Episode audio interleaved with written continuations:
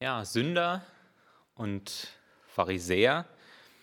Ähm, das ist das Thema, über das wir heute sprechen wollen in dieser Reihe. Ähm, was sagt Jesus über den Menschen? Schlussendlich, was sagt Jesus damit auch ganz konkret zu uns oder über uns? Und ich habe mir im Vorfeld meine Gedanken gemacht, wie schnell wir uns doch eigentlich immer wieder eine Meinung bilden.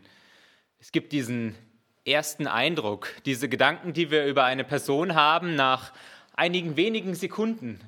Ein Blick genügt und wir teilen eine Person in eine bestimmte Schublade, in eine Kategorie. In vielen Fällen sogar, ja, da fängt unser Urteil über eine Person sogar schon vorher an, nämlich mit einem Vorurteil, mit Gedanken, die wir über jemanden haben, die sich eigentlich gar nicht auf die Person beziehen, sondern vielleicht nur auf die Nationalität, auf den Beruf, auf das Geschlecht, das eine bestimmte Person hat. Und bevor wir jemanden eigentlich kennen oder uns mit ihm auseinandergesetzt haben, hat sich ein Bild und eine Meinung in unserem Kopf geformt. Und genauso geht es uns vielleicht auch, wenn wir ja, diese Begriffe hören. Sünder und Pharisäer. In dem Gleichnis, was ich heute Morgen vorlesen möchte, was Jesus spricht, da sind wir wahrscheinlich auch sehr schnell dabei, uns eine Meinung zu bilden und uns auf eine Seite zu stellen.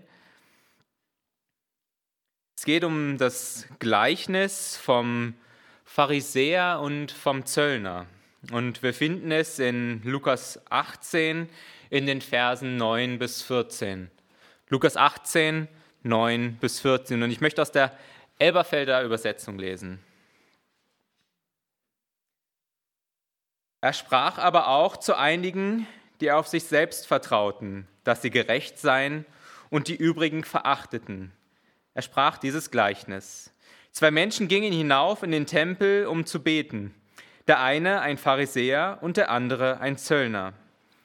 Der Pharisäer stand da und betete bei sich selbst so. Gott, ich danke dir, dass ich nicht so bin wie die übrigen Menschen, Räuber, Ungerechte, Ehebrecher oder auch wie dieser Zöllner. Ich faste zweimal in der Woche, ich verzehnte alles, was ich erwerbe. Der Zöllner aber stand weit ab und wollte sogar seine Augen nicht aufheben zum Himmel, sondern schlug an seine Brust und sprach, Gott sei mir, dem Sünder, gnädig. Ich sage euch, dieser ging gerechtfertigt hinab in sein Haus, im Gegensatz zu jenem. Denn jeder, der sich selbst erhöht, wird erniedrigt werden, wer aber sich selbst erniedrigt, wird erhöht werden. Pharisäer und Zöllner. Eigentlich die Sache ganz klar, unsere Sympathien sind verteilt, mit Sicherheit zugunsten des Zöllners. Wenn man sich eine Zeit lang mit der Bibel auseinandersetzt, eine Zeit lang mit Jesus lebt, ab dem Moment, wo man mal so einige Stunden in der Kinderstunde verbracht hat und sich die Geschichten von Jesus durchgelesen hat, dann weiß man, zu wem man stehen sollte, dann weiß man, wer der Pharisäer ist. Ein verlogener, überheblicher Mensch, der sich gegen Jesus und gegen Gott stellt. Der Zöllner dagegen, er ist derjenige, der unseren Respekt verdient für das, dass er erkennt, wer er eben auch nicht ist. Und der voller Reue und Demut zu Gott kommt, so wie wir es im Grunde ja auch hier in diesem Gleichnis hören. Und im Grunde erfährt der Pharisäer von uns die gleiche Verachtung, die er hier auch dem Zöllner entgegenbringt. Und vielleicht stehen wir da und denken uns insgeheim, gut, dass ich nicht so bin wie der Pharisäer.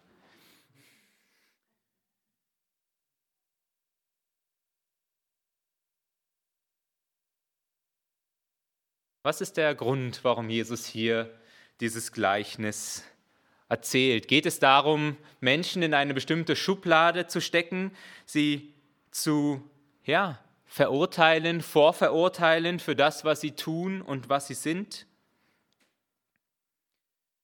Dieses Bild, was wir haben vom Pharisäer, es ist eben ganz stark geprägt von dem, was wir lesen im Neuen Testament, von ja, dieser Begegnung, die es immer wieder gibt zwischen Jesus und den Pharisäern, von dem, wie sie beschrieben werden, von der Auseinandersetzung, die Jesus mit ihnen führt. Aber damals, zur Zeit von Jesus, da war dieser Pharisäer ein hoch angesehener Mensch in der Gemeinde der Gläubigen, unter dem Volk. Der Pharisäer, das waren Bauern, Handwerker, Kaufleute, Menschen aus ganz unterschiedlichen Berufen und unterschiedlichen Ständen.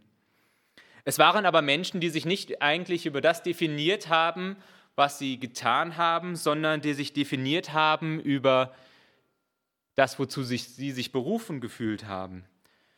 Berufen dazu, den Wünschen Gottes und seinen Geboten zu folgen. Sie fasteten, gingen in den Tempel zum Beten, gaben den Zehnten, gaben die Steuern und die Abgaben, die sie zu leisten hatten. Sie waren ein kostbarer und wertvoller Teil der Gesellschaft zur damaligen Zeit. Der Zöllner hingegen, die Verachtung und die Missbilligung, die ihm entgegengebracht wird, die ist vielleicht nicht ganz aus der Luft gegriffen. War er doch derjenige, der mit den Besatzern, mit den Römern zusammengearbeitet hat, derjenige, der Menschen zu seinem eigenen Vorteil ausgenutzt hat, wenn er Steuern eingetrieben hat, die viel zu hoch gewesen sind, wenn er Menschen betrogen hat, vielleicht gezwungen hat zu bestimmten Dingen.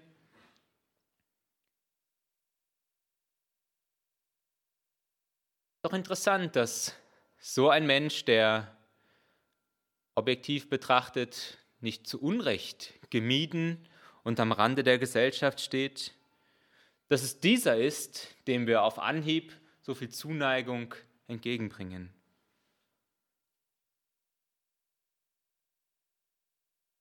Wenn Jesus dieses Gleichnis spricht, dann geht es ihm aber nicht darum, dass er über das urteilt, was die Menschen tun, weder der Pharisäer noch der Zöllner. Es geht nicht um ihre Taten, sondern es geht ganz offensichtlich um etwas anderes, um ihre Haltung, ihre Gesinnung, um das, was dahinter steht, wenn sie zum Tempel gehen und beten, wenn sie vor Gott kommen.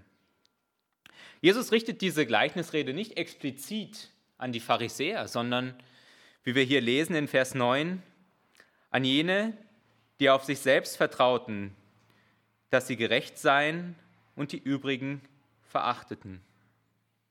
Hat sie an jene gerichtet, die dort stehen und zugehört haben. Jesus spricht Menschen an, die eine bestimmte Haltung haben. Aber wie schnell und wie leicht können wir uns wirklich von diesen Menschen distanzieren, die Jesus hier anspricht, die, die selbst Vertrauen haben, auf sich selbst vertrauen. Ist das nicht eigentlich auch etwas Gutes, eine Charaktereigenschaft, die wir heute sogar fördern würden? Nicht auf andere angewiesen zu sein, auf eigenen Beinen zu stehen, gut von sich selber zu denken, sich nicht selber klein zu machen? Und wer von uns ist vollkommen frei davon, über andere zu urteilen, sei es nun im positiven oder im Negativen. Wir alle stehen doch irgendwo in einer Beziehung zum Menschen und tun es immer wieder, dass wir zu dem einen hinaufschauen und zu dem anderen herabschauen. Wir sehen auf zu Menschen, die es zu etwas gebracht haben in ganz unterschiedlichen Bereichen, die ja vielleicht im Beruf besonders erfolgreich sind, die vielleicht aber auch in christlichen, geistlichen Belangen uns einiges voraus haben, die eine Gemeinde toll leiten, den Lobpreis voller Hingabe und Anbetung führen, die vielleicht diese besondere tiefe Beziehung zu Gott haben und leben, die wir uns selber immer wünschen würden. Menschen, über die wir nachdenken, die wir anschauen und wo wir sagen, ja, so wäre ich auch gerne. Menschen, die wir bewundern. Dann gibt es aber auf der anderen Seite eben auch jene Menschen, zu denen wir eher hinabschauen. Menschen, ja, die irgendwie einfach weniger können, die weniger drauf haben. Vielleicht Menschen, die immer wieder Probleme haben, die viele Sorgen haben in ihrem Leben, die für uns irgendwie kompliziert und unangenehm sind. Menschen, die ganz anders denken und ticken als wir selber. Und dann zeigt sich meine Einstellung, Haltung, schlussendlich auch meine Gedanken, die ich habe, dann eben vielleicht auch darin, wie ich diesen Menschen begegne. Und während ich dem einen viel Aufmerksamkeit schenke, während ich dem einen vielleicht auch viel Nähe und Zuneigung schenke, wenn diese Personen vielleicht auch in meinem engeren Umfeld sind,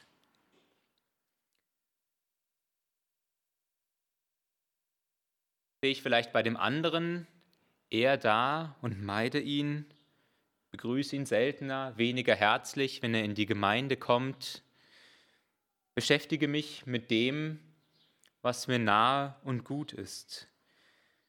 Während ich bei dem einen denke, wenn er schwierige Probleme hat, das hat er doch eigentlich nicht verdient, urteile ich über den anderen und sage, ja, wahrscheinlich ist er doch irgendwie auch selber schuld, aufgrund seines Lebensstils, aufgrund seiner Haltung aufgrund dem, wie er sich gibt und liebt und lebt. Da denken wir, das ist doch typisch.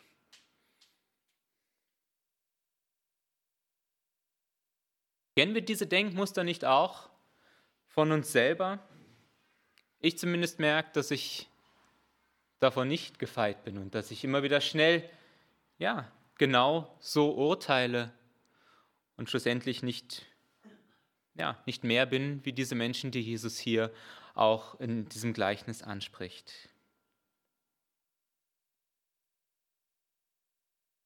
Wir sind so schnell dabei, die Leute in bestimmte Kategorien einzuordnen und damit natürlich auch uns selber irgendwo in eine bestimmte, ja, in eine bestimmte Gruppe einzusortieren. Aber mir ist es wichtig, dass wir wenn wir diese Worte hören, wenn wir dieses Gleichnis hören, nicht zu schnell auf der Seite des Zöllners stehen. Dass wir nicht zu schnell dabei sind und uns denken, ja, das, was wir hier hören, das geht mich doch eigentlich nichts an. Und ja, vielleicht, vielleicht höre ich trotzdem mal zu, um mir was aufzuschreiben, was mitzunehmen, um es dann dem zu sagen, der so ist, um es dem zu sagen, der so ist, wie Jesus hier den Pharisäer beschreibt. Aber dieser Text, den wir hier gelesen haben, dieses Gleichnis, was Jesus spricht, Jesus spricht es zu uns, zu dir und mir. Und so möchte ich diese Worte von Jesus noch einmal lesen. Zwei Menschen gingen hinauf in den Tempel, um zu beten. Der eine ein Pharisäer und der andere ein Zöllner. Der Pharisäer stand und betete bei sich so, Gott, ich danke dir, dass ich nicht bin wie die übrigen Menschen, Räuber, Ungerechte, Ehebrecher oder auch wie dieser Zöllner. Ich faste zweimal in der Woche. Ich verzehnte alles, was ich erwerbe. Der Zöllner aber stand weit ab und wollte sogar die Augen nicht aufheben zum Himmel, sondern schlug an seine Brust und sprach, Gott sei mir Sünder gnädig. Was ist so falsch an dem Verhalten des Pharisäers? Was ist schlecht an seinem Gebet. Er dankt doch Gott. Er dankt Gott für das Gute in seinem Leben, für das Schlechte, was ihn nicht ereilt hat, dafür, dass er kein Räuber, Betrüger und Ehebrecher ist.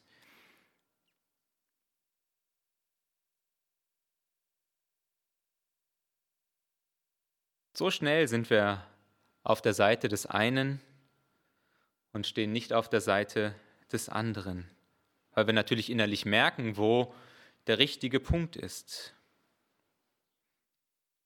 Aber wie würden diese Leute in unserer Gemeinde aussehen? Wie sehen sie in unserer Gemeinde aus?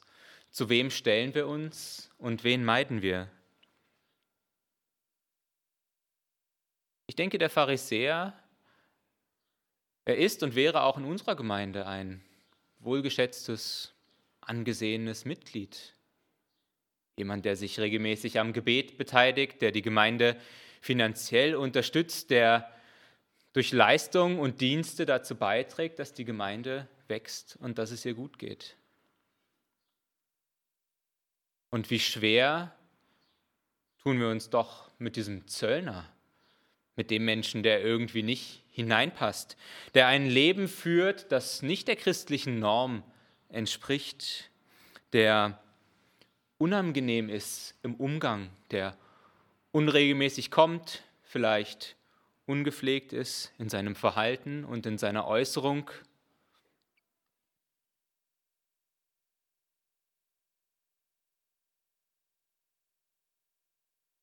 Wie gehen wir um mit diesen Gedanken, mit diesen Menschen, denen wir begegnen?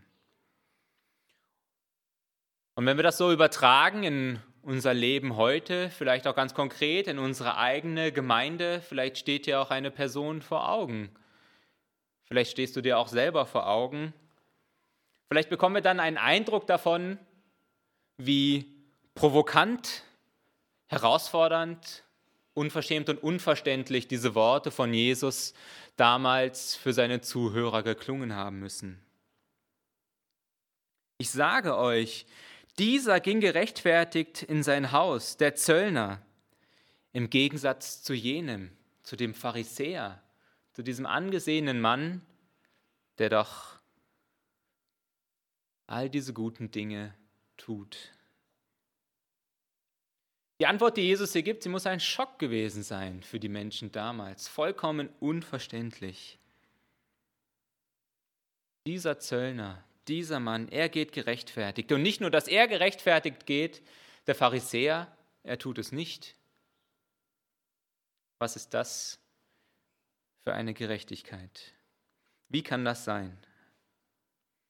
Jesus liefert die Antwort auf diese Frage gleich im nächsten Vers, wenn er sagt, denn jeder, der sich selbst erhöht, wird erniedrigt werden. Wer aber sich selbst erniedrigt, wird erhöht werden. Das ist das Problem des Pharisäers. Nicht seine Taten, nicht das, was er tut. Das, was er tut, das mag gut sein. Aber seine Haltung und das, wie er vor Gott kommt, das ist der Kern des Problems was Jesus hier anspricht. Denn obwohl er zu Gott betet, obwohl er ihm dankt, erhöht er doch sich selber. Er schaut nicht voller Dankbarkeit und Demut zu Gott, sondern er schaut auf das, was er selber getan hat.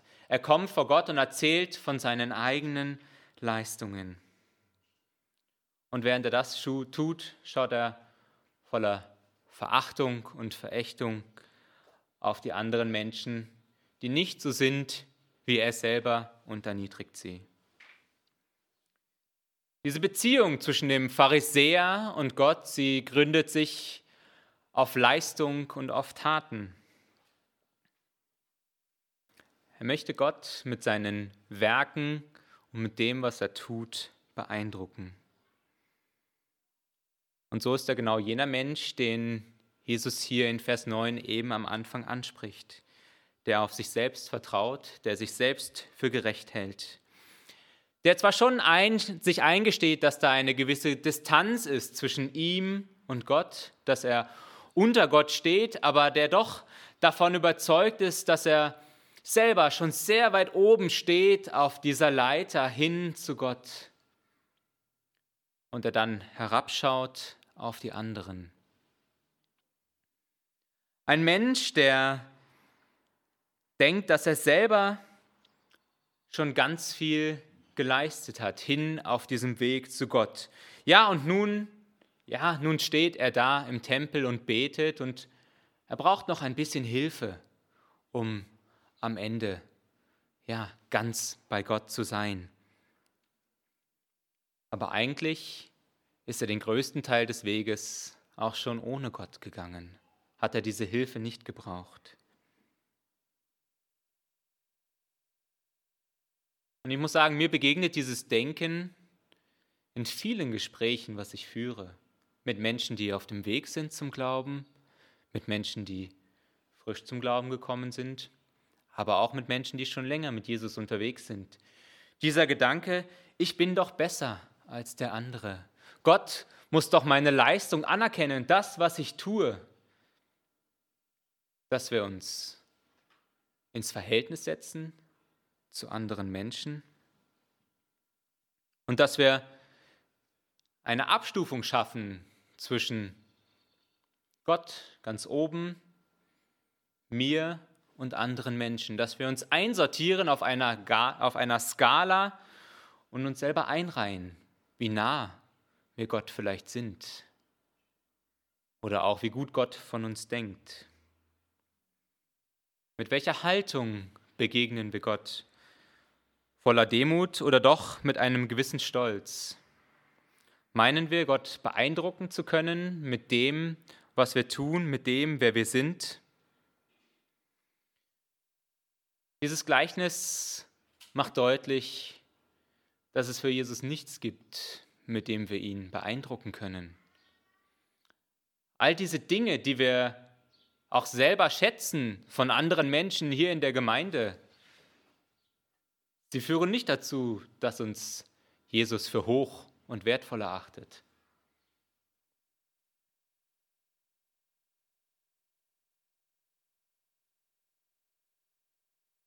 Wenn wir dieses Denken haben, dann haben wir im Grunde noch nicht verstanden, wozu Jesus auf diese Welt gekommen ist.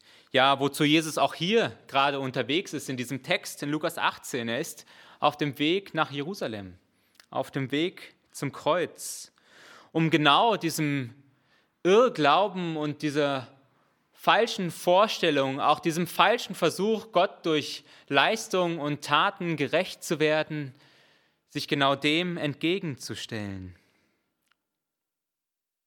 Jesus geht diesen Weg ans Kreuz für genau jene Menschen, genau für diese Erkenntnis, Gott sei mir Sünder gnädig. Genau für jene Menschen, die diese Haltung einnehmen, dass sie mit leeren Händen kommen und Jesus nichts bringen können.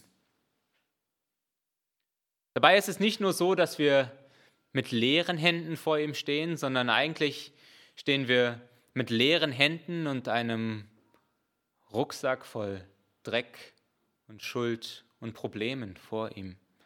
Nicht nur, dass wir ihm nichts Gutes bringen können, wir bringen ihm sogar noch lauter schlechte Dinge.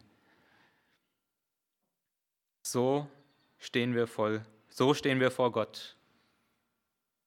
Und das, was uns dann hilft, das ist allein seine Gnade.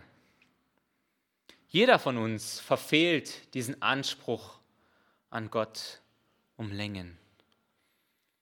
Das, was wir immer wieder tun, ist, dass wir die Distanz